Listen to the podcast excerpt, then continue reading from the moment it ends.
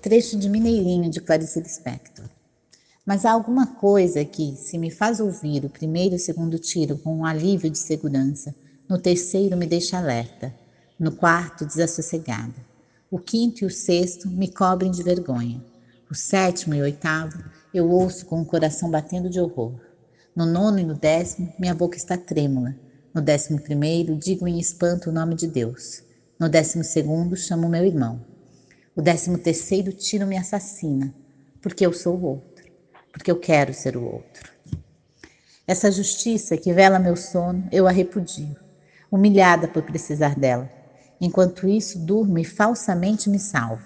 Nós, os sonsos essenciais. Para que minha casa funcione, exijo de mim como primeiro dever que eu seja sonsa, que eu não exerça a minha revolta e o meu amor guardados. Se eu não for sonsa, minha casa estremece.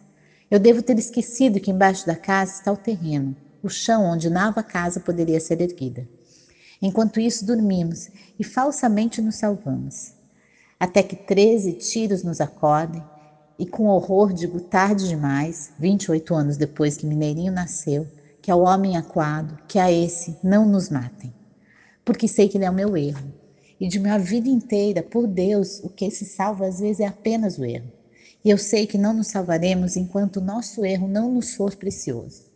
Meu erro é o meu espelho, onde vejo que em silêncio eu fiz de um homem. Meu erro é o modo como vi a vida se abrir na sua carne e me espantei. E vi a matéria de vida, placenta e sangue, a lama viva. Em Mineirinho se rebentou o meu modo de viver.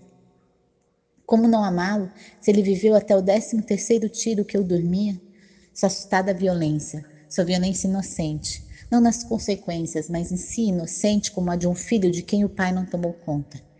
Tudo que nele foi violência é em nós frutivo, e um evita o olhar do outro para não corrermos o risco de nos entendermos, para que a casa não estremeça.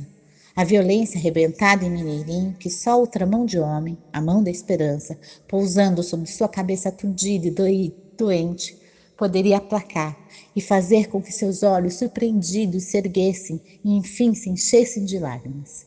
Só depois que um homem encontrado inerte no chão, sem o gorro e sem os sapatos, vejo que esqueci de lhe ter dito. Também eu.